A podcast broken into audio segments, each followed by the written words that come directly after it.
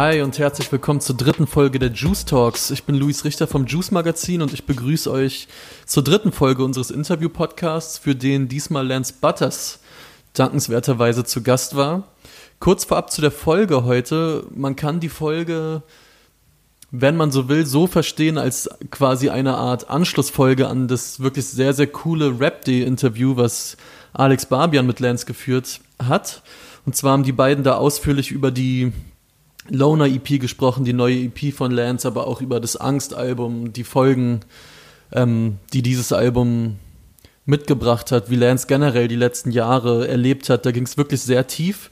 Und um das alles nicht einfach nochmal aufzukauen, habe ich äh, mir überlegt, dass ich einen Punkt aufgreife, den Lance immer wieder angesprochen hat in diesem Interview, und zwar, dass er sich gewissermaßen eine Welt geschaffen hat, dass Lance Butters einfach eine Welt ist, die auch Leute verstehen müssen, mit denen er arbeiten will.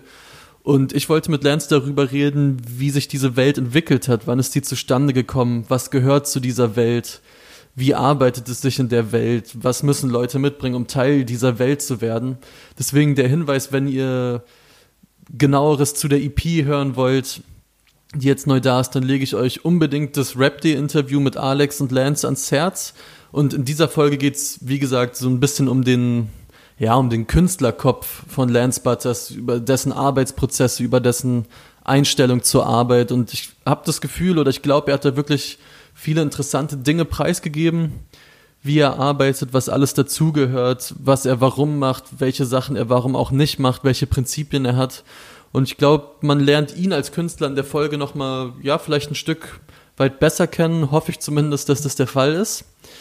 Und ja, ich wünsche euch viel Spaß mit der Folge, mit all den Einblicken, die Lance mir gewährt hat und wir jetzt euch hier gewähren und hoffe natürlich vor allem, dass es euch allen gut geht, dass ihr aus der ja, beschissenen Zeit gerade irgendwie trotzdem das Beste machen könnt und dass euch diese Folge gut unterhält.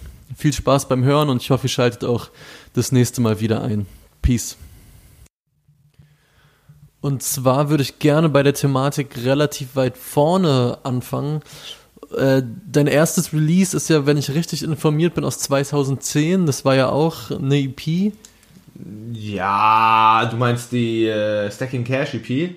Genau, ja, genau, die meine ich.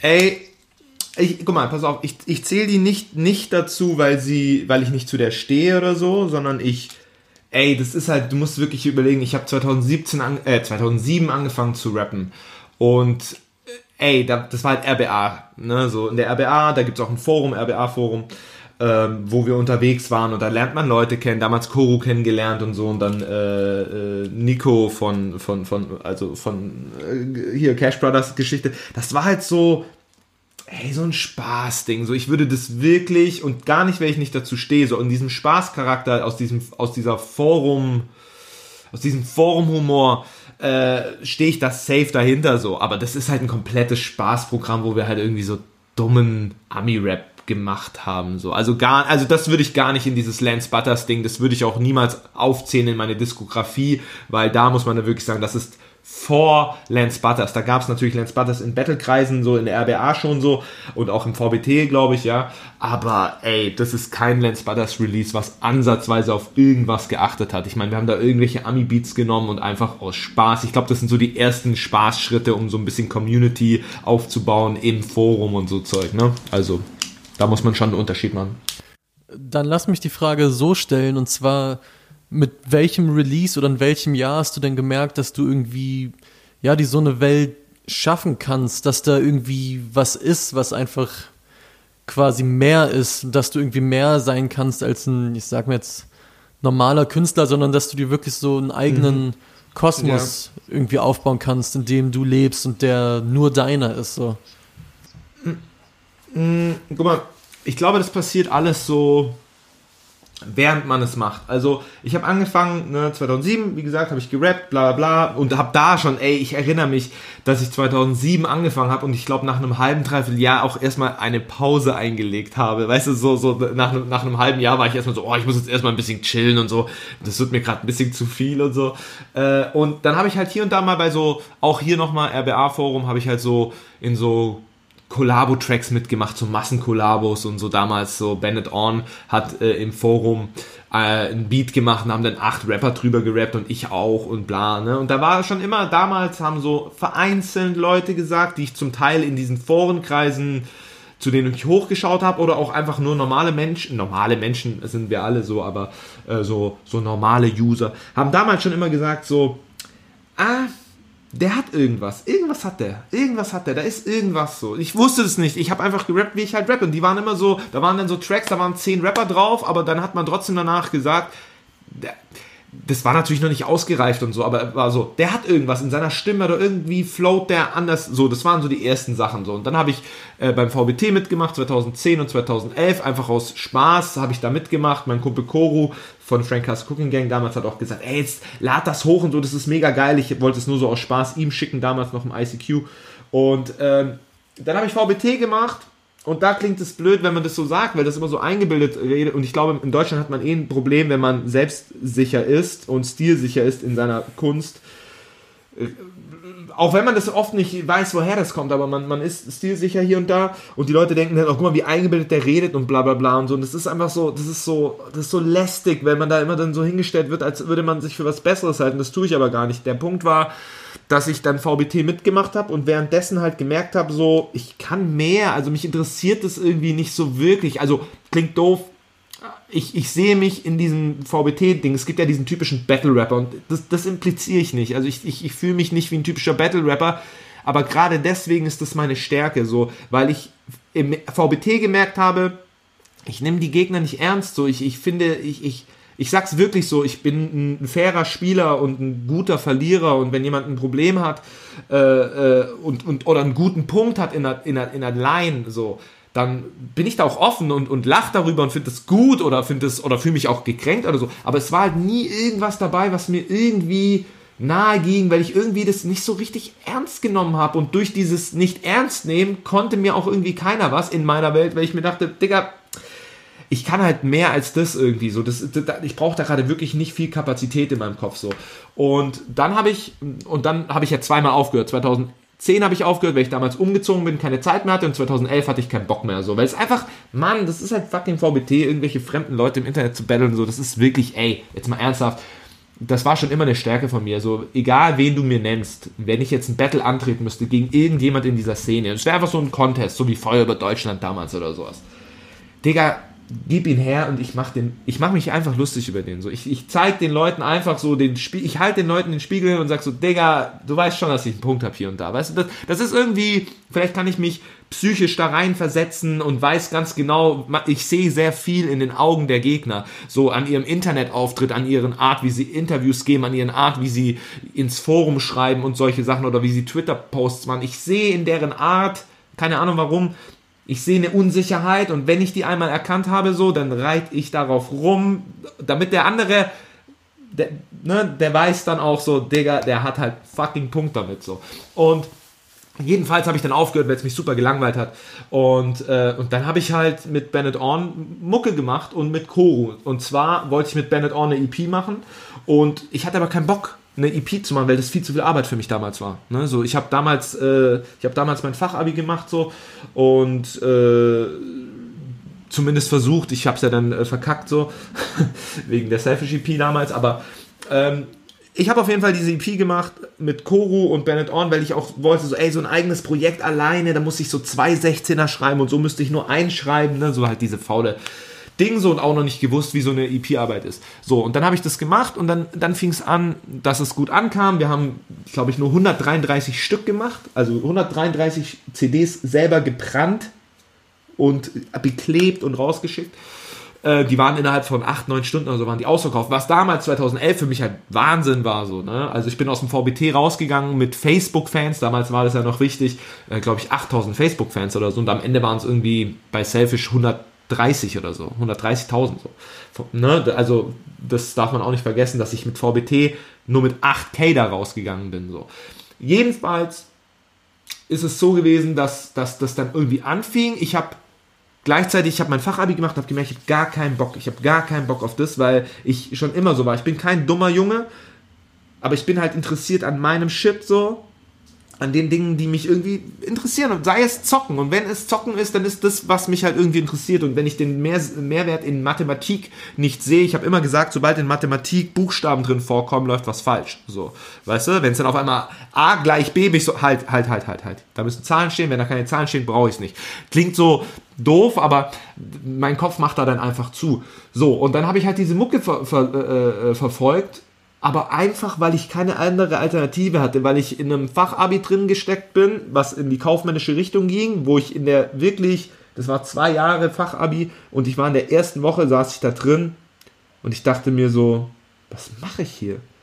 Was mache ich hier? Das langweilt mich. Alter, das ist so langweilig. Ich, ich, das, ich kann ja nicht in Worte fassen, wie kacke ich das fand. So, aber ich mache halt jetzt erstmal. Jetzt bin ich umgezogen extra in eine andere Stadt, um hier so ein bisschen neu anzufangen und mal so neue Eindrücke zu sammeln, bla bla und so. Hab aber nebenher diese Musik gemacht. so Und dann habe ich das weiter verfolgt und dadurch, dass Frank Castle Cooking Gang gut ankam, habe ich dann gesagt so zu Koru damals so, hey, bist du am Start oder nicht? Und er war so, nee, ich bin nicht am Start, irgendwie gibt mir das nichts. Und dann habe ich Selfish EP gemacht so. Und all das sage ich jetzt gerade, weil das alles irgendwie so schleichend zu etwas wurde, ohne dass ich das wollte, dass es was wird.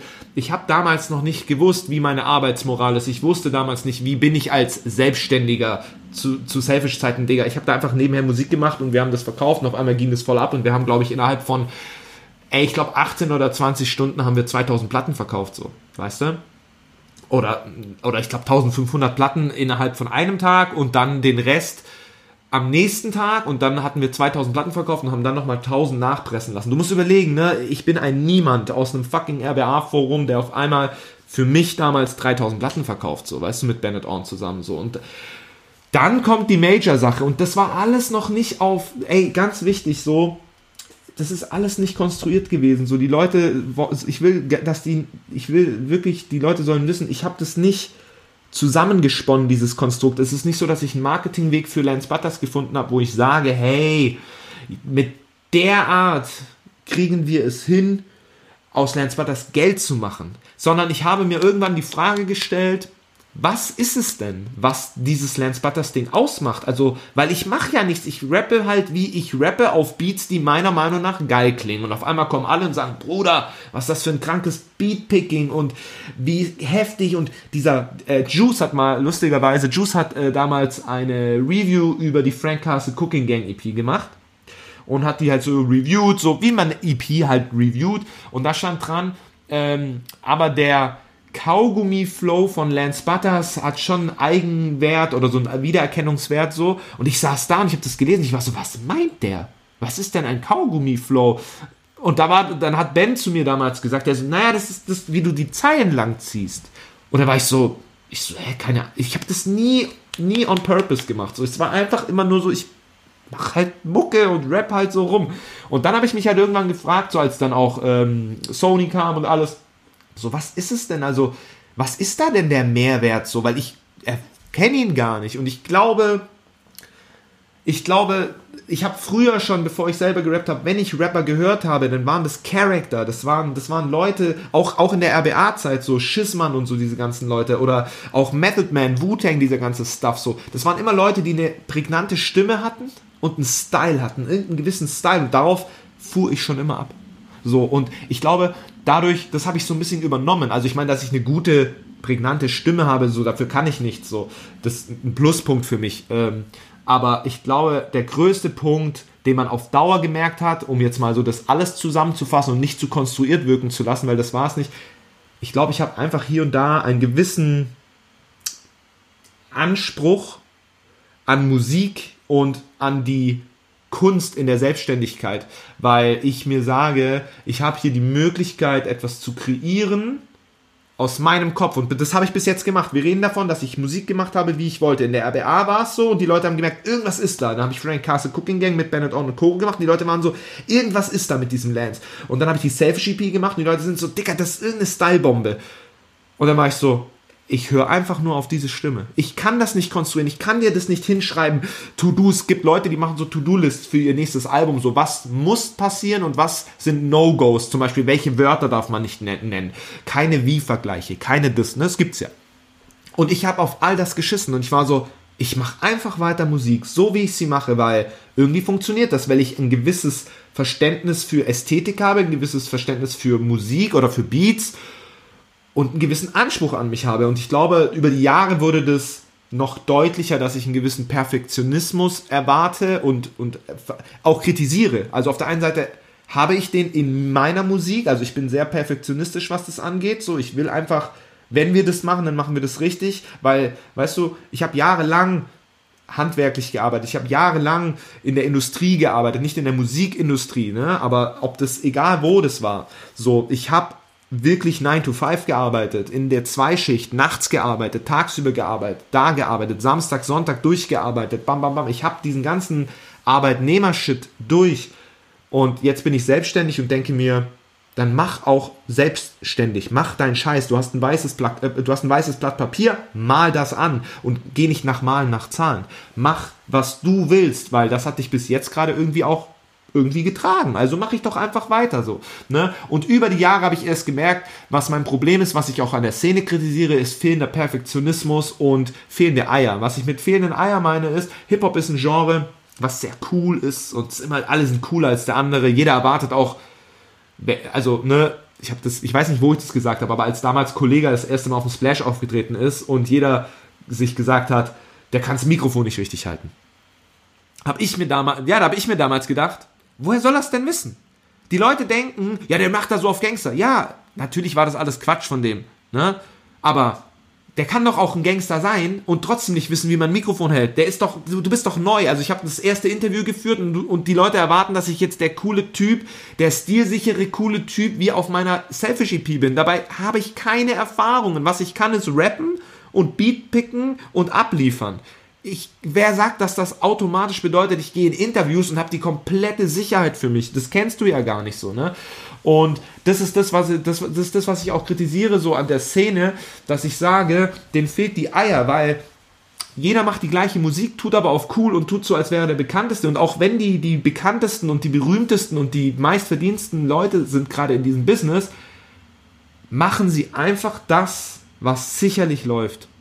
Es gibt Künstler in diesem, in diesem Land und die will ich gar nicht nennen, weil ich nicht, weil ich Angst vor denen habe. Man muss ganz wichtig sagen, ich nutze meine Promotion hier bei diesem Podcast oder in einem Interview oder egal wo, nutze ich für mich. Ich habe kein Interesse daran, andere Leute zu nennen. Weder auf Platte, noch im Internet, noch in irgendwelchen Medien oder Podcasts oder so. Weil das ist meine, meine Schaubühne hier so. Die haben da nichts zu suchen, aber es gibt einfach Künstler. Da könnt ihr nachgucken auf YouTube. Gebt einfach diesen Künstler ein und gebt ein 2010, 2011, 2009, 2000 12, 2003, gebt das ein und gleicht mal ab, was die früher für Musik gemacht haben und wie kacke die war und wie krass die gefloppt sind. Und auf einmal springt man auf einen Zug auf und sie sind die bekanntesten und die besten in dem, was sie gerade machen. Aber sie haben mir, mir, mir Lance Butters, mir haben sie doch schon bewiesen, wenn sie ihre eigene Musik nutzen, ihr eigenes Verständnis, dass sie kacke sind. Das funktioniert nicht. Das hat niemand interessiert. Das war immer so, so lachhaft. So, ja, komm, ey, was will der? Was will der? Das ist doch nicht geil. Und auf einmal machen die Leute Trends nach aus Frankreich, aus äh, England, aus Amerika, kleiden sich wie ihre äh, Idole. Und auf einmal funktioniert das. Und dafür soll ich die jetzt respektieren und sagen, deswegen sind die krasser als ich, weil sie mehr verdienen. Nee, nee, nee. Digga, ich mache seit Tag eins das, was ich in meinem Kopf habe, nach meinem Gefühl und nach meinem Anspruch. Habe ich weniger Erfolg als die? Ja. Habe ich verfickt scheiß Jahre hinter mir? Ja. Aber habe ich immer dafür gekämpft, dass ich meinen eigenen Stuff mache und lieber drei Monate meine Miete nicht zahlen kann und den übelsten Abfuck mit Gerichten und mit meiner Schufa und mit allen habe, dafür, dass ich trotzdem da sitze, ich habe dieses leere Blatt Papier und ich bemale das jedes Mal wieder mit meinem Verständnis und meinem Perfektionismus. So, und diese ganzen Wege, haben mir das einfach gezeigt. Das ist Learning by Doing. Ich wusste 2011, 12, 13 nicht, wie Lance Butter, wie Lance Butters funktioniert, was er braucht. Und das will ich auch jetzt nicht, weil, weißt du, wie Lance Butters funktioniert? Lance Butters funktioniert wie Blau. Aber ich mache kein Blau mehr. Lance Butters hat damals so gekickt wegen Selfish. Ich mache kein Selfish mehr. Nicht, weil ich dem abgeschworen habe, sondern weil es eine Phase ist, die dazugehört, zu der ich stehe und alles aber ich kopiere mich nicht selbst. Ich gehe nicht auf Nummer sicher und sage, ich mache jetzt blau, zwei, weil dann habe ich schon eine gewisse Hörerschaft und Verkaufszahlenquote, äh, äh sondern ich sage, Dicker, ich mache, was ich in meinem Kopf habe und wenn das floppt, ist doch gut, wenn das floppt. Weil dann habe ich die Gewissheit, dass man mich hier nicht mehr braucht und dass ich irrelevanten Scheiß mache, der sich nicht lohnt. Das ist mir tausendmal mehr wert, als mir die Illusion zu machen, dass ich der heftigste Rapper bin, obwohl ich nur das mache, was die Fans von mir wollten, so einen typischen Crowdpleaser. Sowas mache ich nicht. Ich will die Leute fordern, ich will mich fordern, ich will Themen abschwören, so ich sag das schon mal so, ich finde, dass eine Loner EP jetzt im Vergleich zu einer Frank Castle oder zu einer Selfish EP, das ist immer noch Lance Butters dass ich keine Frauen diskreditiere mehr, ja, das ist ein Reifeprozess, den ich persönlich einfach durchgemacht habe und ich wäre ein Wichser, wenn ich das in die Lance Butters Welt nicht einfließen lassen würde und wenn ich sagen würde, ja, ihr kennt doch Lance, der hat schon immer so über Frauen geredet. Das ist so, nein, das sind Werte, die verstehe ich nicht mehr. Ich stehe dazu und ich stelle mich gerne zu euch allen hin und sage, ich habe Tracks wie Space Invaders, Puff Puff Pass gemacht, ich hatte Lines wie die und die, die Frauen diskreditieren oder das hatte ich alles. Dafür stehe ich bis zu meinem Tod aber ich fühle es nicht mehr und ich werde einen Scheiß tun, das gekünstelt auf Platte zu vertreten, weil ich weiß, das läuft. Die Leute wollen ja diesen chauvinistischen Lance Butters haben. Wenn ich der selber nicht bin, den, den ich damals früher zum Randtasten gemacht habe und von Platte zu Platte, merkst du, was ging für dich bei der letzten Platte falsch? Was ging bei der neuen Platte falsch? Was ist da? Was könnte man hier noch verbessern? Wie, wie nehmen die Fans es an? Was feiern die Fans? Wie nehmen die diese Moves an? Haben die Leute ein Auge für Ästhetik? Das ist ja auch so ein Thema, weißt du? Man macht, man macht, jeder macht Videos. Wir machen Videos. Und dann sieht man auf einmal, also ich würde von meiner Community mittlerweile behaupten, die wissen, ein großer Teil meiner Community, und das muss man wirklich sagen, also es gibt ja Communities, die wirklich sagen, so Digga, ich habe diesen Artist gefressen, so ich, ich, ich, ich, ich, ich, ich, fühle den komplett, ich kenne dem seine Welt und ich weiß, warum ich den Mehrwert bei ihm bekomme. Und dann gibt es natürlich diese ganzen Hit-Rapper, auch hier keine Namen so, aber es gibt Tracks, die sind durch die Decke gegangen in Deutschland, da ist es dem Fan scheißegal, wer dieses Lied gesungen hat. Die wollen das Lied. Die wollen das Lied, die sagen, Digga, ja, das Lied ist ja von dem und dem, interessiert mich nicht. Ich will dieses Lied, das kann jeder gemacht haben. Das ist scheißegal. Und dann gibt es diese Leute, die sich wirklich die den Mehrwert von einem Künstler wie bei mir sehen, weil sie sehen, Digga, das ist irgendwie alles aus einem Guss und da ist ein Charakter dahinter, der greifbar wird. Stück für Stück für Stück, soweit ich es zulasse.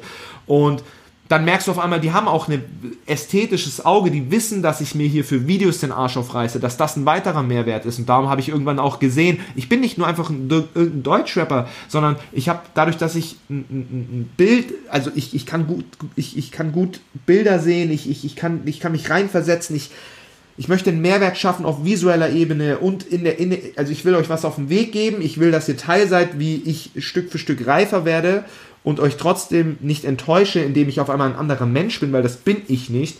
Ja, ich möchte aber auch ganz klar sagen, jemand, der mir sagt, ey, mach nochmal Selfish, bin ich so, Bro, fühle ich nicht. Warum soll ich das machen? Äh, aber ich, mich freut es, wenn du dann über die Jahre siehst, 2013, aber vor allem 2015, als ich mit äh, Christian Eisern angefangen habe, Videos zu drehen und so, einer meiner besten Freunde, so, da habe ich gesehen, die Leute kapieren auch und danken dir, wenn du dir Mühe gibst für deine Pro, äh, äh, Promo, wenn du dir Mühe gibst für Videos, wenn du nicht einfach den Leuten irgendeinen Scheiß hinrotzt. Das danken die Leute dir. Die nehmen dir auch irgendein Video ab. Aber auf Dauer, on a long term, seit fünf Jahren, wissen die, Lance Butters bringt ein Video und das gucke ich mir auf jeden Fall an, weil irgendein geiler Twist, irgendeine geile Überlegung, irgendein geiles Konzept wird dahinter sein. So. Und das merkst du. Ja, ja, genau. Bitte? Lass mich da einmal kurz einhaken. Und zwar finde ich, dass man bei den Releases auf jeden Fall merkt, dass jetzt nicht, ähm, dass die nicht alle gleich klingen. Also ein Blau ist anders als Angst und auch Loner ist jetzt wiederum anders als Angst. Und trotzdem, finde ja. ich, zieht sich da eine gewisse Stringenz durch, sodass man immer merkt, es ist auf jeden Fall ein Lance Butters Release. So. Absolut. Also das hat eine Atmosphäre irgendwie, dass man es immer wieder erkennen kann. Und ich glaube, das ist ähm, die große Kunst dabei. Und deswegen will ich dir die Frage stellen, hast du irgendwie, ich sag mal, Säulen, auf denen du deine Kunst irgendwie aufbauen kannst, dass du weißt, egal wie sehr du die quasi, sage ich mal, umlackierst oder, oder umbaust, dass es trotzdem immer noch auf jeden Fall ein Lance Butters Release ist, so egal wie du da rangehst und egal ob wie die Releases sich dann unterscheiden, dass es immer noch deins ist, so irgendwie. Mm, ich, ich glaube, ich, ich beantworte es mal, du kannst gerne einhaken, wenn ich falsch liege. Äh, die Säulen, von denen du sprichst, das, ich habe es vorhin grob ange... Es gibt Leute, die machen To-Do-Listen. Das darf er haben, das darf er nicht haben oder das und das soll es haben, das soll es nicht haben. Ich sag dir, wie es ist. Ich verlasse mich sehr viel auf mich. Also meine Säule ist, dass ich weiß, dass ich ein stilsicherer Typ bin. Und eine große, große, große Säule ist meine Attitude, meine Haltung gegenüber der Welt, weil das fließt ein. Weißt du, das habe ich früher nicht hingekriegt. Einfach, guck mal, du bist ja kein Made Man, wenn du in, in die Szene kommst. Du, du fängst an, du kriegst einen Hype, du hast dich selber noch nicht gefunden, du hast ja viel zu wenig Erfahrung, wie ich es gerade angesprochen habe. Was ich aber immer hatte, schon immer, immer, also das klingt auch hier wieder eingebildet, so die, die Leute denken, die Leute, die denken, ich bin eingebildet, die sollen, bitte, dann bin ich der eingebildete Wichser, die so, mir scheißegal so. Ich will mich dafür nicht rechtfertigen. Was ich schon immer hatte, und das rede ich vor Musik, was ich schon immer hatte in meiner Art, als, als, als der, der ich bin, ich habe eine Attitude und eine Art an mir, du, ich, ich falle auf.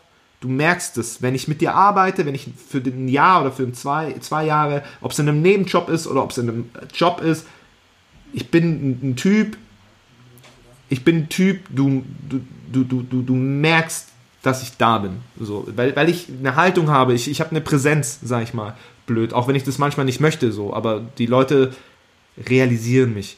Und ähm, weil ich eine Attitude habe, und das ist in der Musik auch so, und ich glaube, eine dieser Säulen ist, die immer da ist, ist meine fucking Attitude und dass ich kein Hehl daraus mache. Ich habe kein Problem, mich mit runtergelassener Hose hier hinzustellen und zu sagen, Digga, ich bin broke wie Scheiße. Da fangen ja bei anderen schon die Egos an zu kicken. Weil die die falschen Ranglisten haben in ihrem Leben so. Ich sag nicht, dass ich die richtigen Ranglisten habe, aber ich sage, ich weiß, broke zu sein macht aus mir keinen schlechten Menschen. Ich bin kein schlechter Mensch, weil ich broke bin. Für die Gesellschaft, für die Konsumgesellschaft, ja, safe bin ich, bin ich absolut Müll für die. Aber, Digga, darum kommt es in meiner Welt nicht an. Und ich glaube, eine, eine, eine Säule ist, also eine riesige Säule ist einfach diese Stilsicherheit und diese Attitude, weil das hat mich immer dazu gebracht, durch den Perfektionismus, der dann noch die andere Säule ist, ich konnte mich drauf verlassen, Mann. Ich sag dir, wie es ist. Als ich blau gemacht habe, wusste ich am letzten Tag, wir müssen in den Keller gehen. Blau ist die Wohnung, Angst ist der Keller. Das wusste ich. Wie der aussehen wird. Ich wusste nur eins, Digga. Ich habe genug negative Gedanken, dass daraus ein Album werden kann. Und als Angst fertig war, war ich fertig. Ja, und ich hatte keinen Bock mehr und alles. Habe ich ja schon tausendmal jetzt gesagt in anderen Interviews. Der Punkt ist, ich hatte nie, egal was war, ob ich wusste, soll ich Musik machen, soll ich nicht Musik machen, wie mache ich, ich wusste immer, ich werde mich hinsetzen, und ich werde es weiterspinnen. Immer. Immer. Ich habe gestern äh, mit äh, Christian Eisern geredet, wie gesagt, äh, mit dem arbeite ich immer als Director. So, ähm, und da habe hab ich auch gesagt, so, weißt du, wir haben Es zieht, ich zieht Video damals gedreht. Und was für mich nach wie vor eines der, äh, der krassesten Videos ist, die ich je gemacht habe, so, äh, weil das einfach krass zeitlos ist und einfach intensiv ist, so. Und dann haben wir Weißer Rauch gemacht und dann haben wir auf einmal, bei Angst haben wir angefangen, diese komplett 100% animierten Videos zu drehen. So, yeah, ist ja so, da ist ja kein Pixel echt so, das ist ja alles animiert. Und haben wir so schön gemacht. Und immer war die Frage, was kann man noch machen? Was kann man noch machen? Wie machen wir das in Zukunft? Aber das haben wir immer zu Sachen gesagt, in dem Moment, wo wir die Musik nicht hatten. Sobald wir die Musik hatten, wusste ich, da, da geht die Videorichtung hin. Und sobald ich den Beat hatte, wusste ich, ja, daraus wird ein Schuh. Und ich glaube, darum, ich kann die Säulen nicht sagen an so richtigen, so festen Bestandteilen, sondern mein Perfektionismus ist eine Säule. Ein Auge dafür, dass ich gut picken kann, was stilsichere Leute sind, ob das damals ein Bennett Orn war, ob das damals ein A zum J war, ob das jetzt ein Kidney Paradise ist, ob das der Director ist, mit dem ich zusammenarbeite, ob das der Grafiker ist, mit dem ich zusammenarbeite. Dafür habe ich ein Auge. Ich habe ein Auge für Ästhetik und, und diesen Perfektionismus dahingehend, der gibt mir die Sicherheit, dass ich weiß, ich weiß jetzt, ich sag dir jetzt, ist, wir haben jetzt Ende April, wir machen diesen Podcast hier. Ich habe keine Ahnung, wie es weitergeht. Ich habe keine Ahnung, aber ich habe auch noch keine Beats. Gib mir Beats, gib mir einen anderen, gib mir einen anderen und irgendwo ist er dabei. Und wenn ich den habe, ich, ich, ich, ich, ich knacke den Schlüssel immer wieder erneut, weil ich diese Säulen habe für diesen Perfektionismus und für dieses Auge und diese Meinung, die ich habe. Ich habe einfach eine Haltung. Ne? Ich glaube, also ich habe auf jeden Fall jetzt, wo wir gerade sprechen, das Gefühl, und ich hatte auch schon bei deinem Interview mit Alex das Gefühl, dass du ein Typ bist, der sich sehr krass rückwirkend damit auseinandersetzt, was er so gemacht hat irgendwie, oder? Also das, ich habe das Gefühl, du bist dir absolut im Klaren darüber, warum Sachen funktioniert haben und warum Sachen vielleicht auch nicht funktioniert haben, so. Und dass du einfach krass viel reflektierst. Wie viel Zeit nimmst du dir für diese Reflexion? So, wie bewusst machst du das und wie großer Teil ist es einfach von, von deinem Künstleralltag? Also, genau, wie viel Zeit nimmst du dafür? Kannst du gerne mal erzählen. Sehr viel. Sehr, sehr, sehr, sehr, sehr, sehr viel. Sehr fucking viel. Sehr viel. Aber on the run so. Also ich setze mich nicht hin und mache mir eine Stunde am Tag, wo ich mich im Schneidersitz hinsetze und äh, mir esoterische Öle äh, aufs Gesicht schmiere und in mich gehe. Das läuft tagtäglich, dadurch, dass ich sehr viel alleine bin. Ich gehe raus, ich laufe alleine spazieren, nicht weil ich keine Freunde habe, sondern ich habe mich dafür entschieden, Zeit mit mir zu verbringen. Weißt du, Musik zu machen, ist eh ein sehr meditativer Zustand. Du, du, du setzt dich einfach mit Gedanken auseinander. Ob das über das Tierreich ist, wenn du ein Lied darüber machst, oder ob das über, egal was es ist, du, du setzt dich mit deinen Gedanken auseinander und fragst dich, wie stehe ich dazu? Und ich realisiere sehr viel. Ich bin ein sehr reflektierter Kerl, so bei mir ist auch nicht alles geil und so. Und ich, es ist nach wie vor ein Prozess, weißt du, so du arbeitest und ich werde auch in zehn Jahren nicht fertig mit diesem Prozess sein. So, du, du, ich glaube, man kommt nie an den Punkt, wo man sagt, ich bin jetzt 100% bei mir so.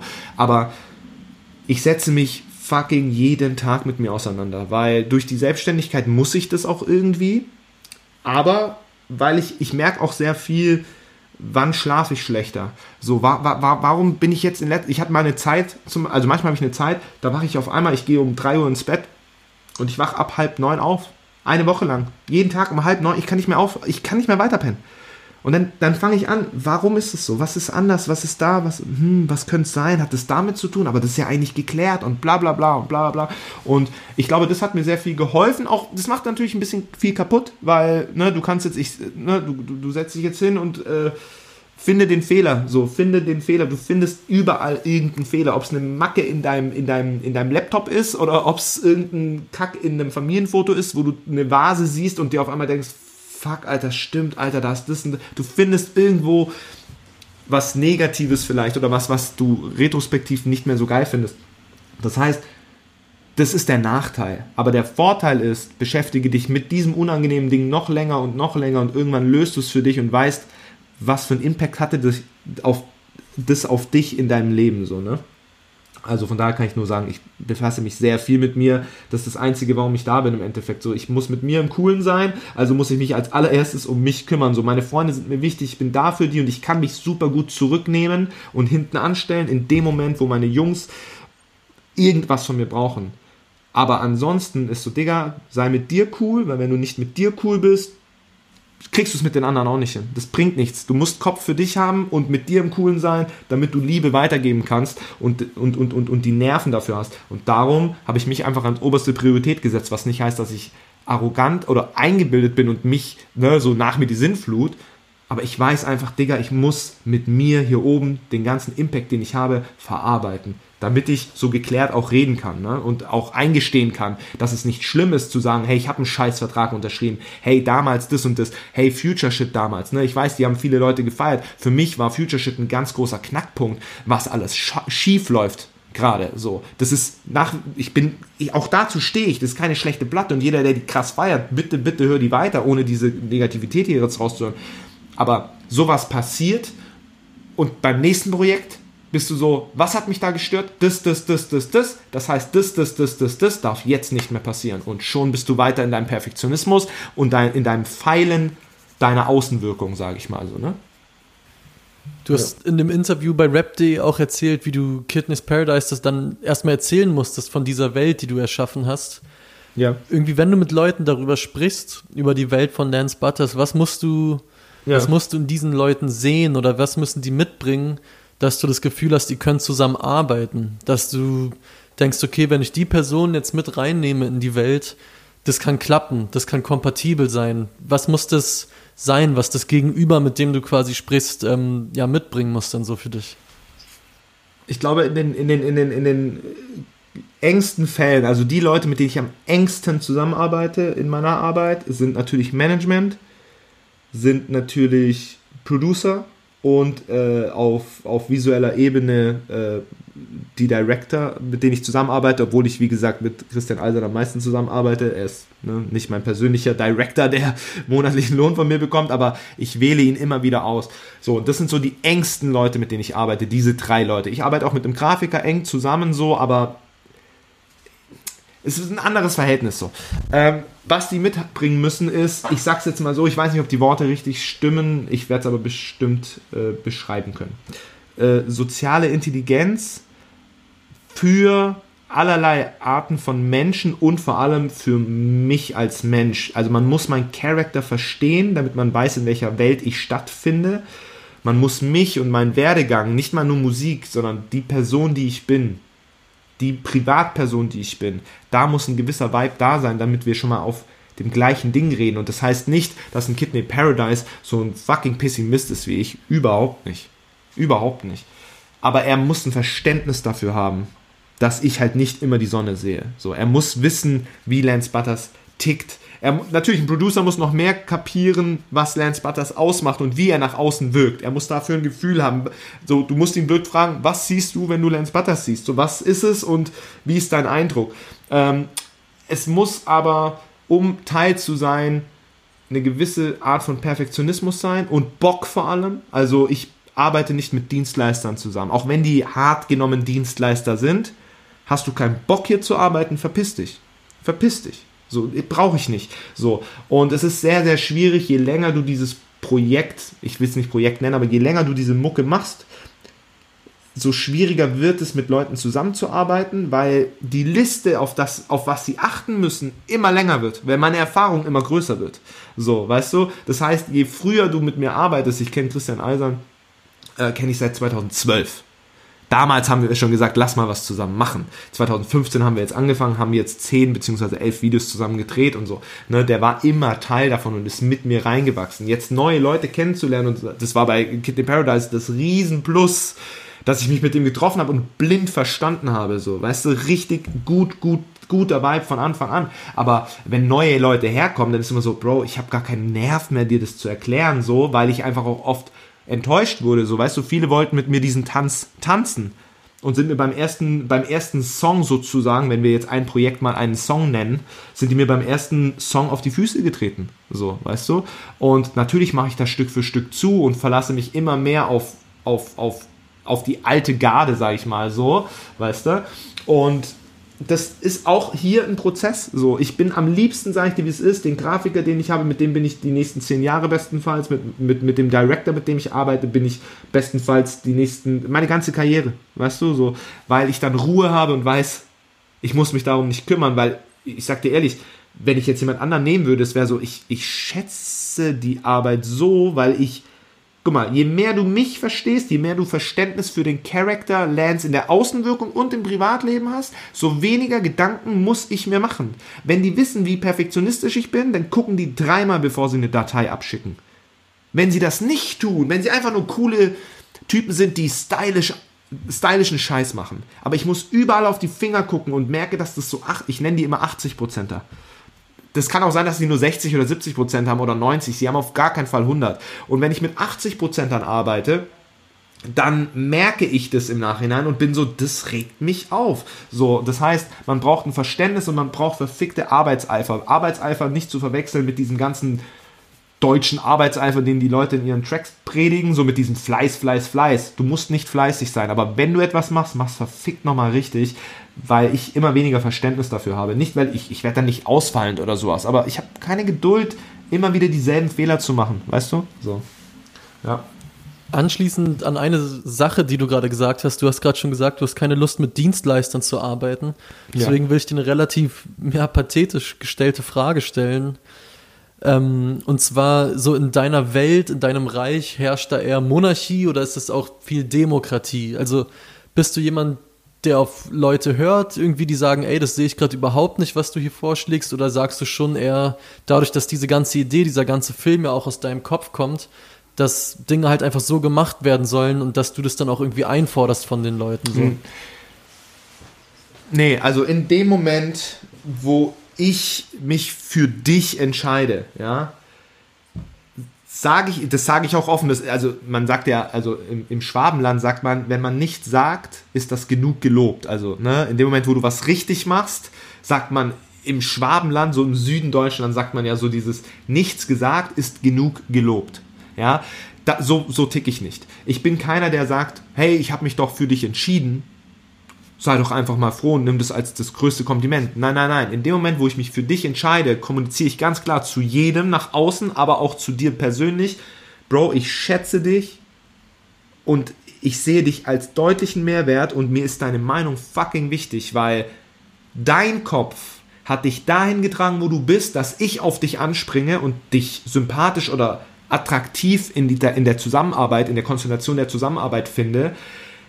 Das ist mein Respekt, den ich dir gebe und darum verfickt nochmal, sag mir, was du willst. Also, ich will dich, das ist meine Wahl. Wenn wir jetzt was arbeiten, und ich arbeite jetzt mit, mit, mit, mit meinem Grafiker zusammen, Tobi Jud, ja?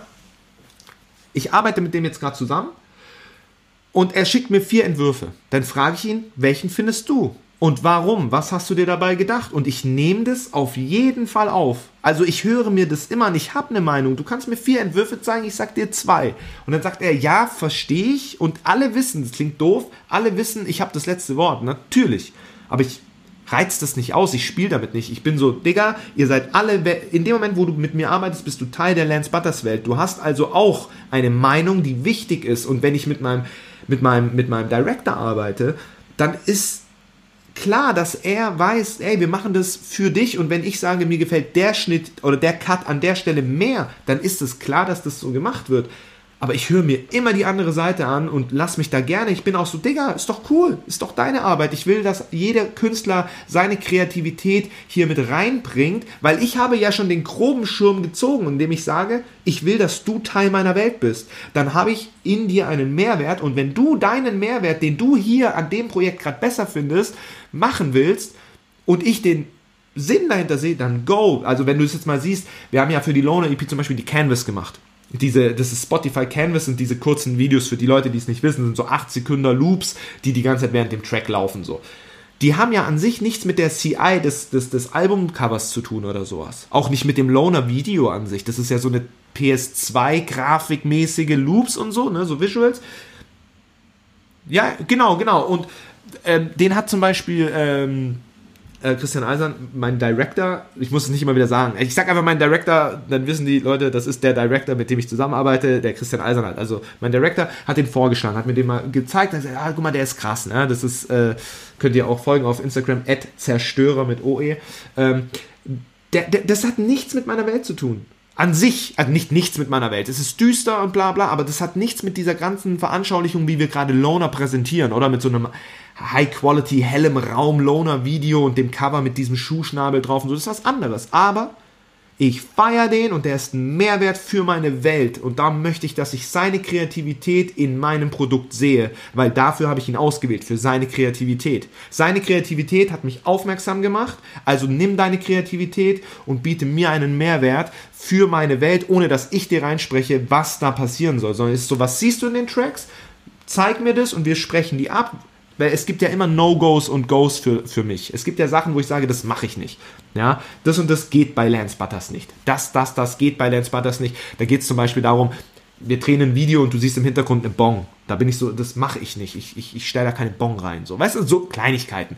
Und sowas muss man natürlich absprechen, aber grundsätzlich möchte ich von meinem Grafiker die Kreativität ich brauche niemand, der mir sagt, nimm den Mauszeiger bei Photoshop, klick da oben links auf das Stempelwerkzeug und dann fahr da mal drüber. Weil das kann ich. Ich will jemanden, der seine Kreativität nimmt und die mir zeigt und sagt, ich habe diese vier Lösungsansätze. Welchen findest du am besten? Ich finde den am besten. Und ich kann dir sagen, wieso ich den am besten finde. Dann höre ich dir zu und wenn ich dir das abkaufe und, und, und verstehe, dann bin ich so, Bro, dann nehmen wir das. Du sollst genauso teilhaben wie ich. So, ich, ich, wir brauchen nicht darüber reden, ich stehe über allen, blöd gesagt.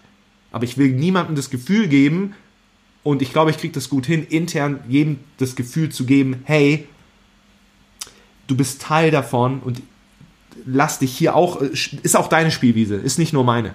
Weißt du? Ich stelle dir die nächste Frage mal bewusst mit dem Risiko, dass du sie mit einem Wort beantworten kannst und zwar mit Nein einfach. Und zwar gab's, hast du irgendwann mal das Gefühl, dass diese Welt, die du dir geschaffen hast, dich auch hat Dinge nicht tun lassen, die du irgendwie gerne tun würdest, so? Weißt du, was ich meine? Von wegen, du hättest eine Sache gerne gemacht, aber sie würde einfach nicht reinpassen in diese Lance Butters Welt und deswegen kannst du sie nicht machen. Also hast du das Gefühl, dass du dich da mal vielleicht zu sehr eingeengt hast, dass du es dir irgendwie zu eng gemacht hast oder gab es das noch gar nicht? Boah, hast du spontan irgendwelche äh, Beispiele? Weil ich kann dir das nicht sagen. Also meinst du jetzt, dass ich zum Beispiel mal Bock auf einen Afro-Trap-Beat hatte und gesagt habe, nee, das kann Lance Butters nicht? Oder meinst du sowas? Zum Beispiel soundmäßig, genau. Nee, nee. Nee, weil auch hier klingt doof. Also, ich bin ein stilsicherer Typ, der weiß, dass ein Großteil seiner Attitude ihn hier hingebracht hat. Das bedeutet, ganz viele Dinge schließe ich aus. Ich habe die noch nicht gemacht, weil ich darin noch nie den Sinn gesehen habe. Und nehmen wir jetzt mal dieses Beispiel mit Afro-Trap Beats. Ich bin der, der ich bin. Der, der ich bin, steht wirklich, wirklich nicht auf Afro-Trap Beats. Würde ich auf Afro-Trap Beats stehen, wäre ich entweder hier und da vielleicht nicht der stilsichere oder, was nicht heißt, dass Leute, die Afro-Trap Beats nutzen, nicht stilsicher sind, sondern ich würde Mittel und Wege finden, das in die Lance Butters Welt zu bekommen, ohne mich verkauf, verkauf, äh, zu verkaufen. Weißt du? Weil ich dann wieder meine Welt und meine Meinung damit einfließen lasse, weil ich finde, es gibt Afro-Trap Beats und es gibt Afro-Trap Beats. So, du kannst nicht davon ausgehen, das, was die Leute machen mit Afro-Trap-Beats oder mit diesen, wie heißen diese ganzen Beats? Wie nennt man Kalimba-Beats oder wie dieser Scheiß Ja, ja äh, Marimba, Marimba ja, so. heißen die, glaube ich, genau. Ja. Kalimba-Beats, ich weiß, weiß ich, ich höre das mal, äh, keine Ahnung. So, ich bin der festen Überzeugung, dass du alles irgendwie in deiner Sprache präsentieren könntest. Es macht nur niemand. Und ich glaube, hätte ich wirklich vorgehabt, sowas zu machen, dann hätte ich einen Weg gefunden, das klug zu machen und mit mir und meiner Welt zu vereinbaren. Aber ich sage halt, wie es ist ich habe erstens immer gemacht, was ich wollte. Und dadurch, dass ich ein stilsicherer Typ bin, ist der Ausschlag nach links und rechts natürlich nicht so groß. Weißt du? Ich mache hier ein bisschen, da ein bisschen. Dann kommt ein Prozess der Entwicklung deiner, deiner menschlichen Reife dazu und du bist so, ja, aber auch das wird mich nicht komplett in die andere Richtung hauen. So, ich bin kein Typ, der sagt, ja, jetzt mache ich ein Techno-Album, jetzt mache ich ein Afro-Trap-Album, jetzt singe ich. Ich bin ja jetzt übrigens auch äh, Musiker und ich habe jetzt auch eine Live-Band und jetzt gehe ich aber wieder zurück, weil eigentlich komme ich auch aus den Straßen. Also bei mir gibt es auch eine Straße, die ist zweimal links von meinem alten Elternhaus. Da ist auch ein bisschen gefährlich. Also da war ich ja auch manchmal unterwegs. Darüber rede ich jetzt auch mal. Das mache ich nicht. Bro, so, da bin ich einfach zu aufgeklärt mit mir selber, glaube ich einfach. Glaube ich. Darum nein. Nein. noch, ich würde noch mal ganz gerne zum Sound kommen, weil ich fand es jetzt bei der Loner EP auch interessant oder generell egal, finde ich, welches Release man von dir hört. Ich habe das Gefühl, die Beats haben immer eine, also so eine Farbe oder eine Stimmung. Ist also düster für mich auf jeden Fall, aber irgendwie von Release zu Release so in verschiedenen Farbtönen, sage ich mal. Zum Beispiel jetzt auch bei der neuen EP, sowas wie, wie Riot zum Beispiel, das finde ich das passt da komplett rein, aber ist irgendwie nochmal so ein bisschen kerniger, ein bisschen rauer, finde ich. Aber trotzdem halt noch genau dieser Film. Kannst du ein bisschen erzählen, vielleicht doch einfach so vom Arbeitsprozess mit den Produzenten zusammen, wie du es schaffst, dass der Sound halt, obwohl er nicht gleich bleibt, trotzdem immer weiter einfach diesen einen Film verfolgt, dass er diese eine Vorstellung trotzdem immer noch umsetzt. So. Ey, ähm, krass. Also ich, ich, du musst überlegen, dass ich bis zur Welle EP und wir reden hier davon, dass ich zu dem Zeitpunkt 1, 2, 3, 4 Re Releases hatte, wusste ich den Unterschied zwischen der Kick und der Snare nicht. Okay? Also, also jetzt kriege ich es hin. Aber ich habe immer gesagt, ich will mich damit nicht befassen, weil dadurch beschränke ich mich. Wenn man weiß, was ein Akkord ist, oder was, was alles Akkorde sind, dann, dann, dann, dann, dann reduzierst du dich schon beim Beat machen, weil du sagst, das und das kann man nicht zusammen machen. Und ich bin so, wenn das nice klingt, und nice ist ja relativ, es kann ja auch verschoben nice klingen oder weird oder nervig nice. Zum Beispiel ein Beat wie Cool Story von Selfish EP. Digga, nervig. Nervig, aber, Digga, was ist da los? Weißt du? Das hat einen absoluten, what? Das geht absolut nicht, Digga. Die Tonleiter ist komplett am Arsch. Aber Ben saß da, auch Ben damals kein Plan von Noten und so. Der macht nach Gehör und genau so picke ich. Und auch hier, ich, das ist so lame, Alter. So, ich will genau das nicht, dass der Podcast so wirkt. wenn ich davon rede, aber auch hier, ich kann dir nicht sagen, was er haben muss und was nicht. Ich kann dir grob sagen, auf was für BPM-Zahlen ich rappe. Ja, so ich kann dir sagen, so maximal 90, danach wird es lästig so für mich. So, da, da, danach turnt mich das nicht mehr. Nicht, ich kann das nicht. Ich könnte auch auf 120 BPM rappen oder auf was weiß ich was. Das ist nicht der Punkt. Ich, da, es hat hier nichts mit Können zu tun. Es ist ein, einfach ein ästhetisches Ding, was ich dann ablehne ab 90 BPM, wo ich sage, ah, dann wird es schwierig, da habe ich keinen Spaß dran. Äh, und ich kann dir sagen, ich kann runter bis 50, 60 BPM gehen, wenn der Beat passt. Und das sind die Sachen, die ich habe. Und ansonsten habe ich einfach, glaube ich, ein gutes Gehör. Man hat früher mal gesagt über Nas, den ich nie wirklich gehört habe, Nas ist ein Künstler, der mitunter das schlechteste Beatpicking hat. Hat man immer in Hip-Hop-Kreisen Das sagt gesagt. man doch auch, glaube ich, in, in, Kreisen über Eminem, oder? Also so ist auf jeden Fall wahr. Ja, ja, also wenn, ob man das, also ich unterschreibe das komplett, Digga, der Typ, was Beatpicking angeht, also bitte, also, also bitte, das Speedpicking von dem Eminem ist so wack shit so. Ähm, und ich habe gutes Speedpicking und gut, äh, gutes Speedpicking bedeutet nicht, dass jeder Riot geil findet, weil das eindeutig ein gutes Speedpicking ist. Aber für die Welt Lance Butters passt ein Riot komischerweise, genau wie ein dunkelrote Augen passt oder ein dämliche Faggots, weil die immer irgendwie, die sind immer leicht in meiner Welt. Und ein Bennett Orn hat das verstanden, was die, äh, die Lance Butters Welt ist. Ein A zum J hat das kapiert und ein Kidney Paradise hat das kapiert. Und ich habe kapiert, dass diese Leute das kapieren. Und das ist meine Aufgabe. Meine Aufgabe ist, mit Leuten zu arbeiten und zu erkennen, ob sie es haben oder nicht, was ich brauche. Aber ich setze mich nicht mit Kidney Paradise hin und sage, mach mal so und so. Sondern ich sage ihm, Dicker, 60 BPM bis 90 BPM, mach und dann kriege ich seinen Mehrwert. Ja, und das ist nur mein, mein, mein Skill in der Beat-Herangehensweise ist, dass ich weiß, wer es kann und wer es nicht kann. Und ganz viele Leute haben mir immer privat, auch heute noch, die schicken mir so langsame Beats, die so ein bisschen eine stolpernde Kick haben und so einen tiefen Subbass. Äh, nicht einen tiefen Subbass, sondern so einen tiefen Synthi. Und dann sind die so, ja, das ist ja ein Landspeed. Und ich bin so, du hast es nicht verstanden. Du gehst, du hörst dir Tracks an und sagst, dieses Element, dieses Element, dieses Element. Meine Producer setzen sich hin und sagen, diese Atmosphäre, diese Atmosphäre, diese Atmosphäre. Und so machst du einen Lance Butter Speed. So machst, das ist, klingt jetzt leicht, wenn ich das so sage, aber du musst die Welt verstehen. Damit ein Kidney Paradise das machen konnte, auf so schnell. Ne? Ich habe schon mal gesagt, ich habe sechs Wochen Schreibarbeit gehabt und die ersten vier Beats, die ich bekommen habe, waren Riot, Loner, Geld und Therapie. Das war ein Schurschatz. Warum? Weil er sich mit Lance Butters auseinandergesetzt hat. Wir haben uns zusammengesetzt, haben gequatscht und er hat das, die Welt nach außen auf Beat-Ebene und die Welt privat in mir verstanden und deswegen konnte er diese Beats machen. Und das ist meine Aufgabe, diese Menschen zu finden, die das kapieren und das zu schätzen wissen und den Perfektionismus haben. Den Mehrwert bringen die dann durch ihre Beats. So. Ja.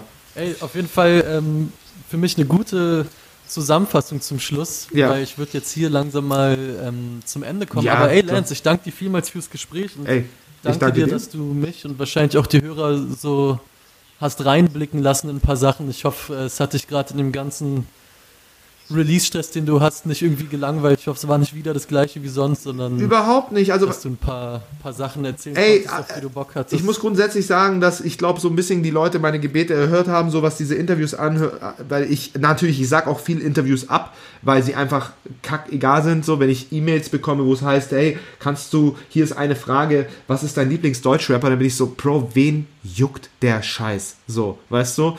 Ähm, Natürlich sage ich sowas ab, aber grundsätzlich muss ich sagen, auch bei rap.de, jetzt auch hier so, habe ich zugesagt, also bei rap.de kannte ich die Fragen nicht, aber da habe ich die da habe ich natürlich äh, die gebrieft und habe gesagt, Leute, es muss halt was mit Substanz sein so. Und auch hier äh, mich langweilt es nicht, weil ich gerne darüber rede. Ich muss nur mal aufpassen, dass die Leute nicht denken, äh, äh, der redet die ganze Zeit von Selbstsicherheit und von, äh, ich bin der krasseste. Das ist nicht so gemeint. Ich kann euch nur sagen, wie ich an Musik rangehe. Ich möchte die anderen da nicht runterhalten. Ich möchte nur sagen, mein Anspruch ist der. Und wenn du mich fragst, geht ganz vieles falsch, weil wir hier Götzen anhimmeln in Deutschrap, die es meiner Meinung nach nicht verdient haben, weil sie im Endeffekt wo ich weiß, würde es den Trend in Frankreich nicht geben, würde es den Trend in Amerika nicht geben, würde es euch hier nicht in der Größe geben. Weißt du, dieser dumme Spruch, den jemand sagt, ich war der Erste in Deutschland, der das und das gemacht hat, ist so, weißt du was? Sei der Erste auf der Welt und nicht der Erste in Deutschland. Weil Deutschland bedeutet, wir haben noch ganz viele andere Kontinente und ganz viele andere Länder, die das vor dir gemacht haben. So.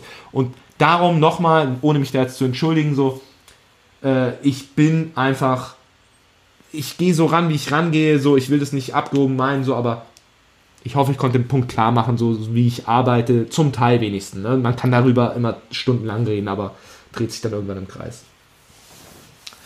Ja, Mann, ey, aber ey, wirklich vielen Dank auf jeden Fall für die Einladung. Ja, ey, gerne, gerne. Und ja, ich wünsche dir alles Gute natürlich mit EP und generell während dieser Zeit gerade und vielleicht, wenn das alles vorbei ist, sieht man sich ja mal ey, viel, viel, hier oder gerne. da. Ey, super gerne, super gerne. Also, ne, diese Skype-Interviews sind auch immer so ein bisschen ja, man, na, man ist halt schon so auf Distanz ja. so ein bisschen und so. Aber es, ich glaube, Safe. für einen Podcast ist das auch in Ordnung. Und klar, auf jeden Fall, beim nächsten Mal sehen wir uns dann live in Persona. Ja?